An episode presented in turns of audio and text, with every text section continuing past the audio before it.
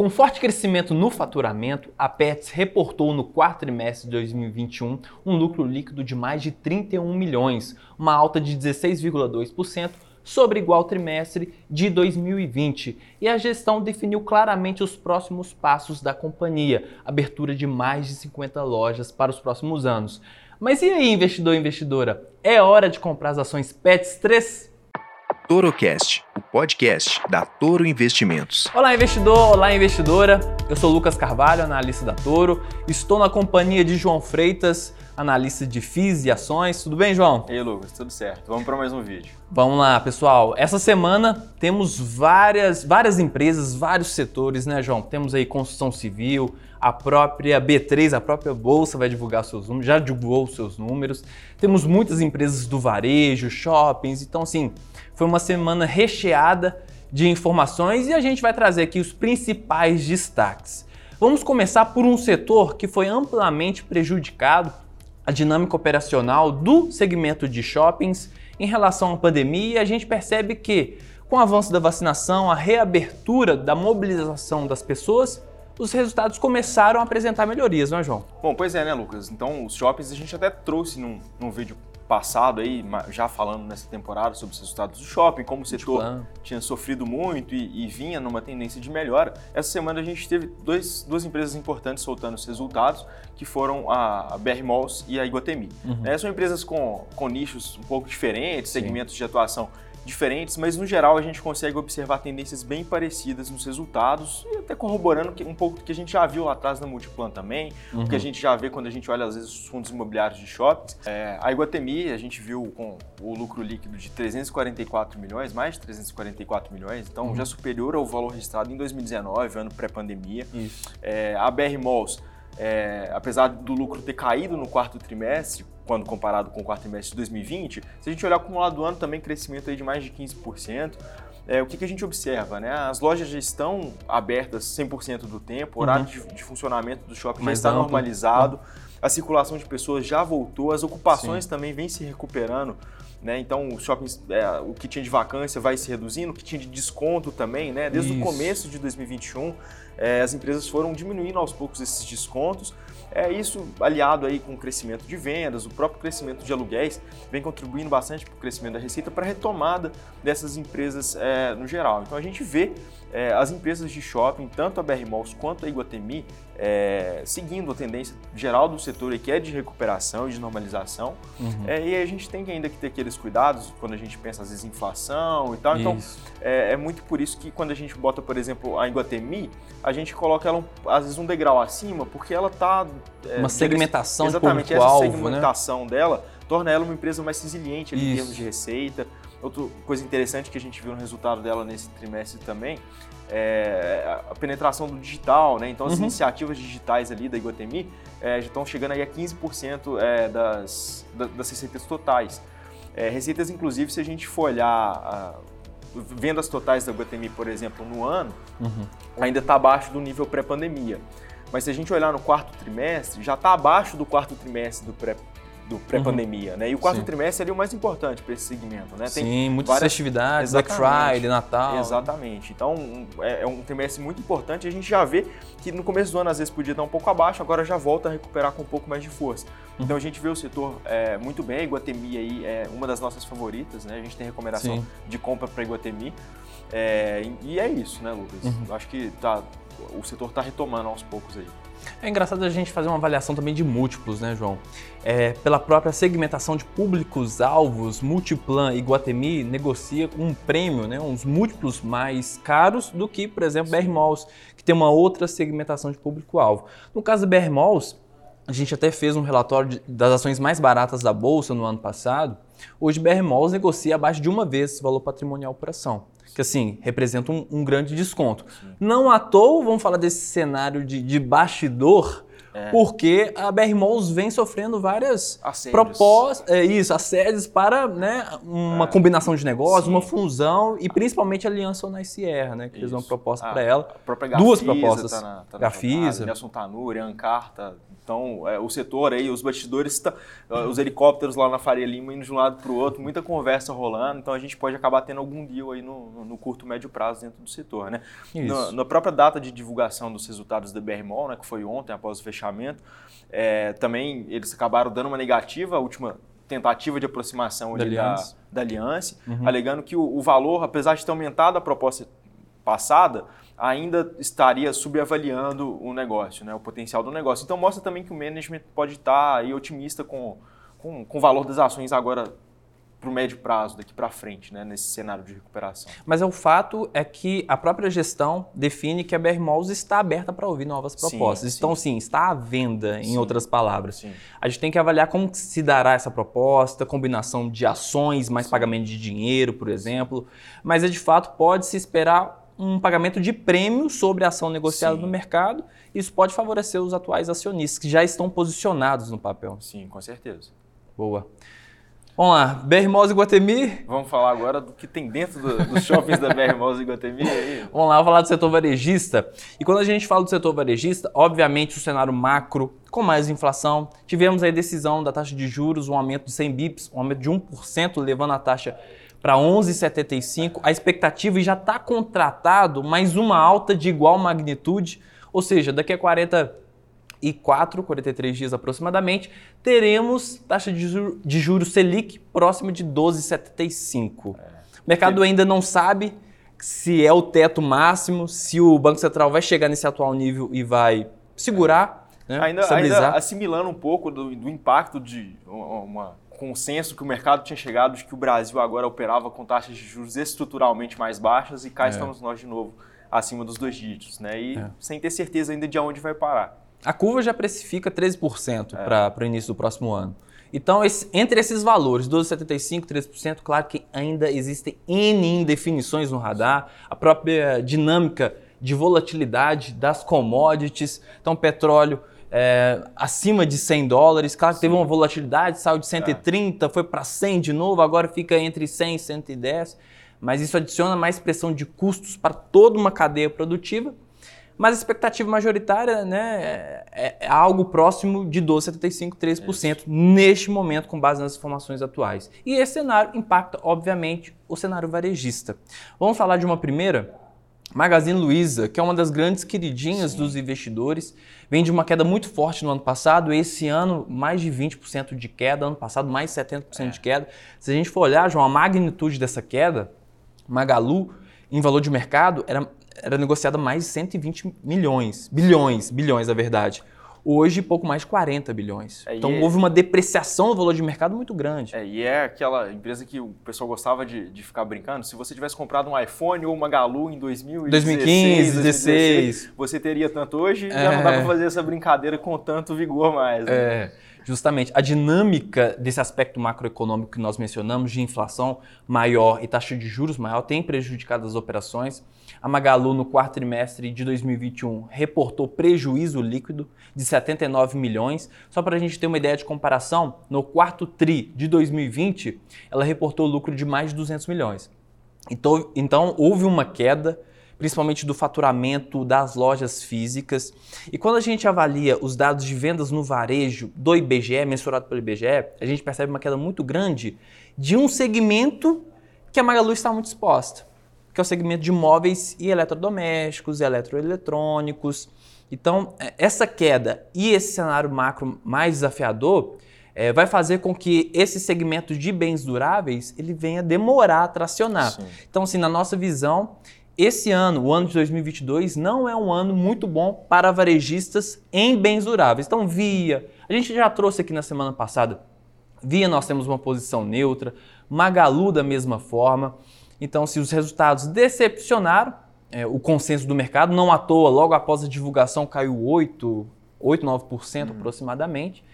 E nós não entendemos que muitos investidores, às vezes, né, João? Ah, caiu muito, vou comprar, porque vai recuperar.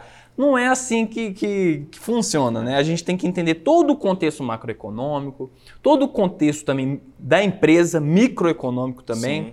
porque assim, como eu mencionei, teve prejuízo, teve redução de Sim. margem. E timing, né, também, porque não necessariamente a empresa é ruim, mas não está num momento bom e não tem um gatilho de, de curto prazo para fazer o, o, papel de destravar valor, né? Então. Pode ser que 2023, a expectativa do mercado é que a gente tenha uma taxa de juros nesses níveis que a gente mencionou, 12, 13, uhum.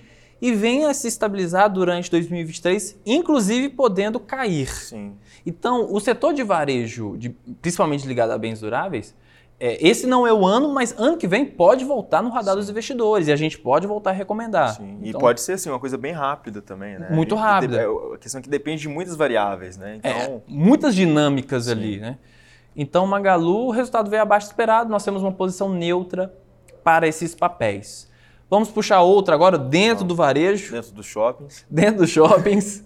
uma outra que é uma loja âncora dos shoppings, né? Que tem ali um, um grande espaço que é Loja Sene. A queridinha do setor aí por muito tempo foi considerada hum. o benchmark né, do varejo brasileiro. Não somente do varejo, em termos de gestão eficiente é. aí dos últimos do anos. José, José Galó, né? Virou até Sim. livro, então bem famosa, bem Sim. respeitada no mercado. Era uma das ações que estavam na carteira de vários investidores, vários fundos renomados, né? Sim. E Loja Sene reportou um resultado lucro líquido de mais de 415 milhões, uma alta de mais de 17%, na comparação entre o quarto TRI de 2021 e o quarto TRI de 2020. A gente percebe, João, que dentro desse cenário que nós mencionamos, que pega um pouco shoppings, né? A, a lojas Rene majoritariamente estão dentro dos shoppings. A gente percebe que a reabertura, mobilização das pessoas, vacinação acontecendo, isso permitiu que o quarto TRI, que sazonalmente favorece essas empresas de vestuário, ela teve bons resultados, apresentou crescimento de faturamento bruto, é, faturamento no digital. Uhum. Antes não era comum a gente comentar sobre isso. É por isso que no, no, começo da pandemia ela foi uma das que acabou sofrendo mais, porque ela não tinha esse jogo no digital ele tão bem desenvolvido. Teve né? que se desenvolver ali Sim, rapidamente, é. né? É, então hoje é, tem um faturamento importante que vem da, das vendas online. Várias empresas tiveram que se reestruturar nesse sentido. Mas assim, a gente entende que o varejo, é, nesse sentido de vestuário, ele deve destravar. Inclusive, quando a gente avalia Iguatemi Multiplan, os dados operacionais ali apresentados, uma das classes nas vendas totais que mais tiveram crescimento é justamente o vestuário. Então, o quarto TRI favoreceu amplamente as operações da, da companhia, da loja CN, e a gente percebe que, historicamente, Renner negocia com um múltiplo mais caro que Sim. os pares, C&A, é Guararapes, que é Riachuelo, né? justamente. Então, nós temos uma visão muito construtiva para esse setor, né, com, a, com a volta, tem um termo que, que o pessoal usa que é compra por vingança que é, nós tivemos ali um, uma demanda muito represada, as pessoas uhum. não saíam durante o auge da pandemia, 2020, parte de 2021. E agora a gente percebe essa mobilização das pessoas. E muita gente quer comprar uma nova roupa, um calçado, né, esses itens ligados à moda. Então ainda tem uma demanda muito represada que a gente acredita que vai seguir firme, mesmo nesse ambiente desafiador do aspecto macroeconômico. Uhum é, para o segmento de vestuário. Então, nós temos recomendação de compra para a loja CN, preço-alvo em R$ 52,10. Portanto, é uma das grandes queridinhas do mercado e a gente entende que ela está bem descontada. Nós não falamos de um ponto importante, João, que no meio do ano passado ela fez um follow-on. Follow-on, pessoal, é uma emissão de novas ações. A empresa é, se capitalizou no mercado, emitiu novas ações, entrou mais dinheiro no caixa dela para ela avançar em novos projetos ou adquirir uma nova empresa. E o tá mercado no esperava. Aí de M&A também, então buscando aí alvos. Justamente. O mercado tinha uma expectativa muito grande. Sim. A Renner vai comprar uma grande varejista que já tem um know-how do online ou não. Uhum. Saíram várias vinculações, como é, Marisa, outras companhias que ela poderia, da FIT, que ela poderia uhum. comprar, mas de fato não teve nenhuma negociação nesse sentido concreta. Sim. Ela está com um caixa muito grande, mais de 5 bilhões. Então ela está bem capitalizada para poder fazer novas aquisições ou avançar é. em novos projetos. Eu acredito que sim, o time demorou muito. Sim. Não anunciou uma grande compra que poderia destravar muito valor para o papel. E querendo ou não, é algo que às vezes incomoda um pouco o mercado também, porque a empresa está capitalizada e aquele recurso fica parado, parado. lá e demora é. muito e não consegue arrumar nada. Né? É. Tinha uma expectativa muito grande. É, mas nós acreditamos que deve surgir algo nesse sentido ao longo dos próximos é, meses e que possa fazer é, um destrave uhum. para as ações LREN 3 para o longo prazo. Mas mantemos a nossa visão construtiva nesse papel. Agora vamos lá, João. Um outro varejo, esse que tem um crescimento secular, e o termo pai de pet, mãe de pet é, tá. está muito em vigor, né? Todo mundo colocando nova geração. no Instagram lá, pai de pet. Inclusive você, né, João? É, pai de pet, entrei recentemente. entrei para esse grupo agora. Já sabe muito bem como que é a dinâmica é, desse mercado. Você vai na Pets, é um horror, cara. e vamos falar dela. Vamos falar da Pets. Vamos falar dela. Resultados fortes, mais uma vez, um crescimento muito, muito interessante ali de, de métricas como é, o próprio faturamento das lojas físicas, mas também hoje a gente percebe, assim como a Renner, uma penetração cada vez maior para o segmento online. Hoje, uhum. 30% do faturamento vem das vendas online. Downloads de aplicativos, mais de um milhão de clientes cadastrados. E, então, assim, a gente percebe que uma empresa é uma varejista, mas que tem um apego, um apelo mais tech também, de tecnologia, de online, é, de manter toda essa conexão que é o omnichannel, né? a conexão Sim. entre a venda física e a venda online. Mas a Pets apresentou bons resultados mais uma vez, foi a dinâmica toda ao longo de 2021, um. Lucro líquido de 31,9 milhões no quarto trimestre de 2021, é uma alta de mais de 16% sobre igual trimestre de 2020. E assim, João, uma coisa que nos chama muito atenção, e a Pets também é uma das nossas queridinhas aqui em várias carteiras, uhum. a gente indica a compra dela já há algum tempo, pouco depois do IPO, Sim, a gente já, já começou a recomendá-la. E a gente percebe ah, alguns pontos interessantes. O primeiro, dinâmica qualitativa do setor. Nós temos ali é, um crescimento, esse termo que a gente mencionou, hoje retrata um pouco da nossa sociedade atual, a própria mudança dos Sim. hábitos das pessoas. Então, tem um pai de pet, mãe de pet, ah. é cada vez mais comum. A humanização dos animais de estimação. Sim. Então, se hoje a gente percebe uma propensão a comprar itens mais premium, mais caro, às vezes uma ração de melhor qualidade, é, brinquedos, né, os itens ali para os animais de estimação, tem uma propensão muito grande. Sim. Isso permite que é, a empresa venha a obter um faturamento maior. Outro ponto interessante é a fragmentação. Estou nós temos bem fragmentado. Bem fragmentado. Hoje nós temos o quê? Muitas, muitas lojas em bairro. Então, sim, o market share hoje da Pets ele é o maior market share desse segmento. Então, a tendência é que, com a abertura de novas lojas, é uma empresa que vem de várias aquisições também, tem um apetite de M&A muito forte sim. nos últimos tempos. Zidog, é, que destrava valor em vendas internacionais para a companhia. Teve compra de empresas de tapete higiênico de animais de estimação, é, empresas de conteúdo, eu cansei de ser gato. Então, assim, vem de um apetite muito grande de aquisição. Também fez um follow-on recentemente, no final do ano passado. A empresa está capitalizada e novas aquisições elas podem correr e destravar valor. Mas se não acontecer, não tem problema. O guidance que a gestão deu é que eles vão continuar nesse processo de abertura de lojas. Hoje a expectativa é mais de 50 lojas por ano. Essa abertura orgânica, esse crescimento orgânico, né, de fazer a expansão de lojas assim sem ser por aquisição de outras empresas e tentar Sim. aumentar a receita. Então você vê que cada vez mais é, a gente acha pets presentes em bons pontos comerciais, em novas localizações geográficas. Sim. E igual a gente estava brincando antes de, de pai de pet, de na pets e tal, é, realmente é uma loja muito grande, muito bem é, colocado os produtos no lugar. Então você vai lá, você o acaba gastando mais do que você queria gastar. Você vai lá para comprar ração, você volta com brinquedo, petisco, é. uma, uma, mantinha, uma cama melhor para o pet. É. Então realmente é uma empresa muito boa, o atendimento é muito legal, o ambiente é bem legal. Um então, shopping por animal Exatamente. E né? tem para tudo quanto é tipo de, de, de, pet, né? Não é só para cachorro e gato. Sim, tem sim. Papete, papagaio, periquito, coelho, ramo, é. Tem uma diversidade ali. Então, essa expectativa de é, expansão orgânica muito forte, que a gente percebe, João, é uma dinâmica também da gestão, de aumentar a porcentagem de lojas fora de São Paulo. Hoje, São Paulo, Sudeste, região do Sudeste, mas principalmente São Paulo, há uma concentração de 56% das lojas. É, e assim, a empresa está cada vez mais mirando outros mercados. Então, nesse trimestre, ela abriu lojas, por exemplo, no Amazonas, no uhum. Nordeste, teve dois estados no Nordeste também. Então acaba que hoje 44% das lojas estão fora de São Paulo e a tendência é que abra mais lojas fora desse eixo. E um ponto muito importante é que a gestão define que quando ela abre uma nova loja, eles têm X de expectativa de faturamento. esse volume de faturamento ele tem vindo muito acima das expectativas.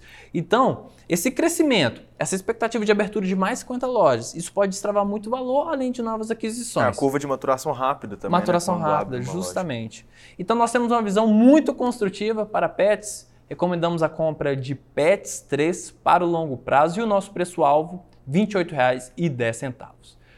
Vamos lá, João, passamos por varejos diversificados aqui. E vamos então para as consultoras? Vamos, vamos lá. O mercado imobiliário acaba sendo sentindo direto aí o impacto desse ambiente de taxa de juros, de inflação. inflação. Então, ontem a gente viu a Cirela divulgar os resultados. É, quase 200 mil, 220 milhões de reais de lucro líquido no quarto trimestre de, de 2021.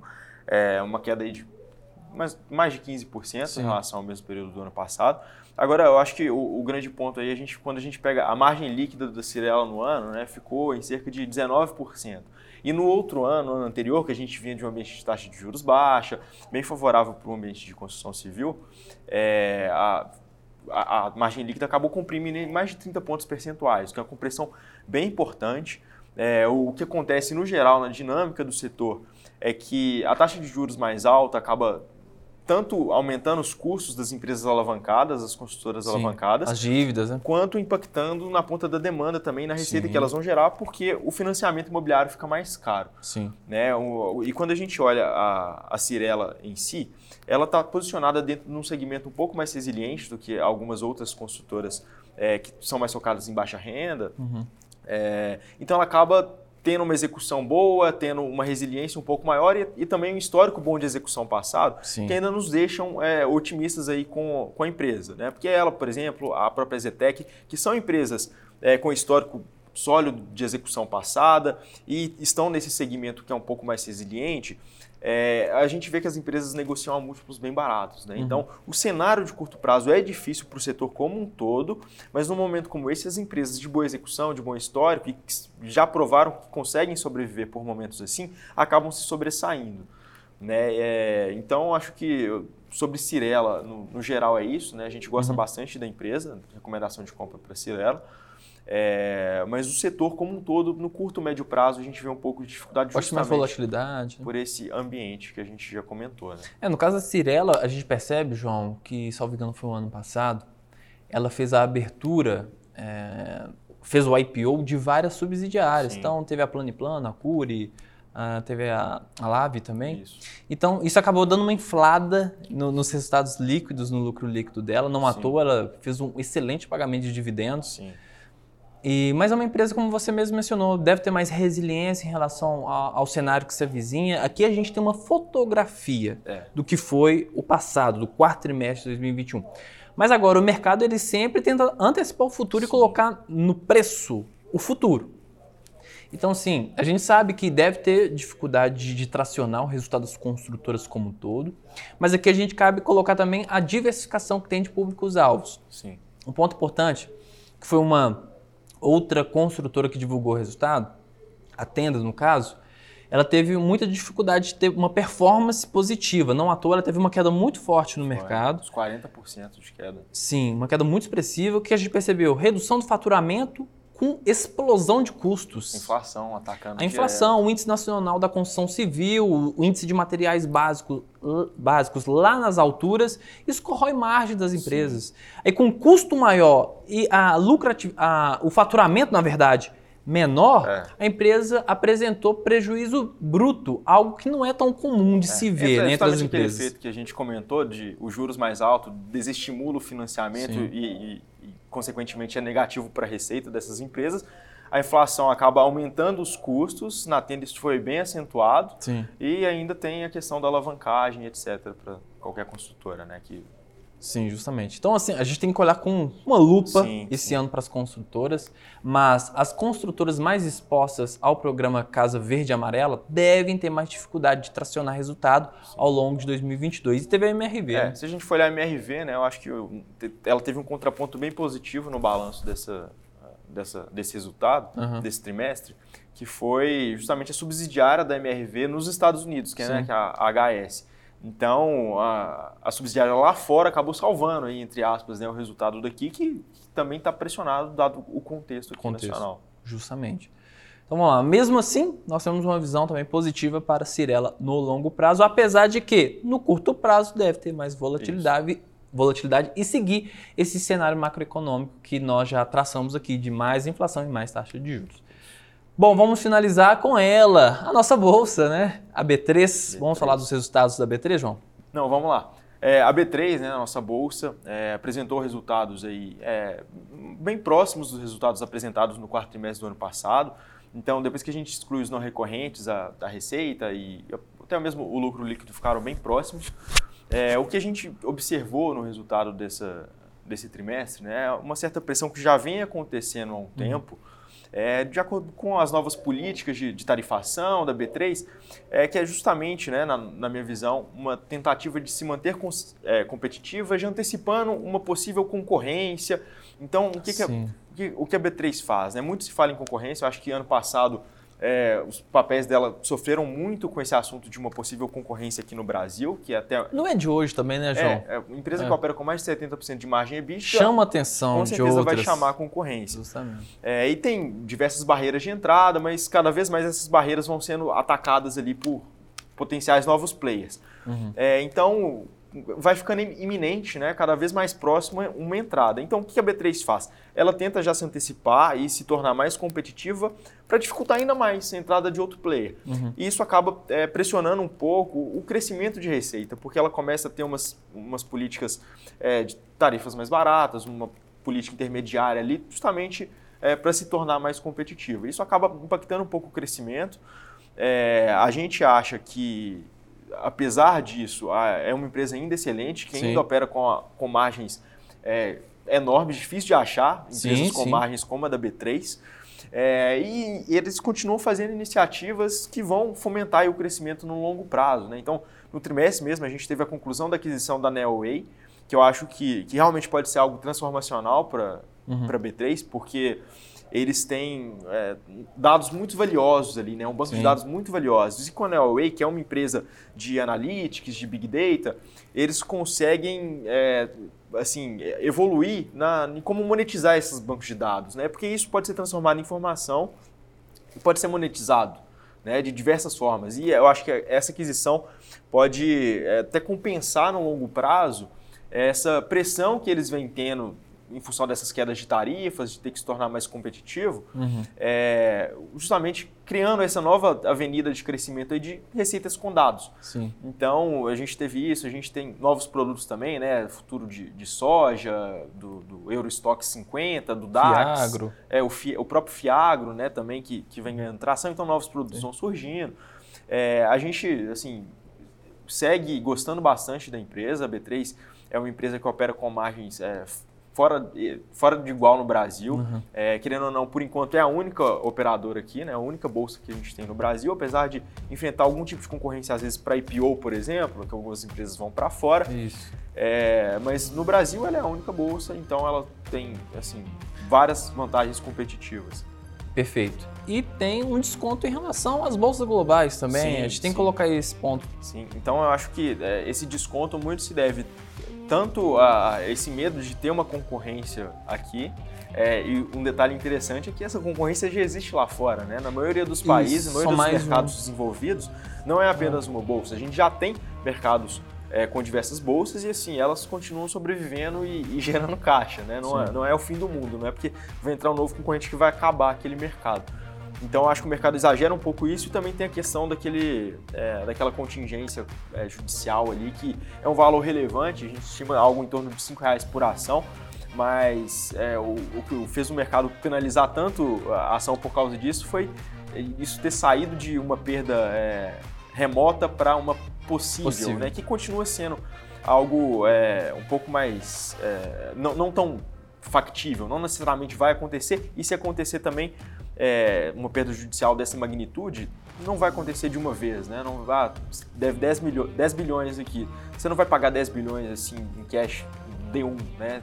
Cara, vai ser parcelado, vai ser negociado, vai pagar menos, vai pagar em 5, 10 anos, sei lá. Então, eu acho que o mercado exagera um pouco nesses pontos negativos. Uhum. E pelo preço que o papel tá, acho que assim, a gente tem bastante margem de segurança. Né? Então, a gente gosta bastante da B3 também. Eu acho que a recomendação para o B3 por longo prazo é de compra. é, diversas avenidas de crescimento, sólida execução, management super competente. Então a gente gosta bastante da empresa também. Perfeito. Ótimo, pessoal. Assim nós encerramos mais essa semana trazendo para todos vocês as principais empresas. Na próxima semana também estaremos aqui. E se você gostou desse conteúdo, curta, compartilhe, coloque nos comentários também o que vocês querem ver aqui no nosso canal.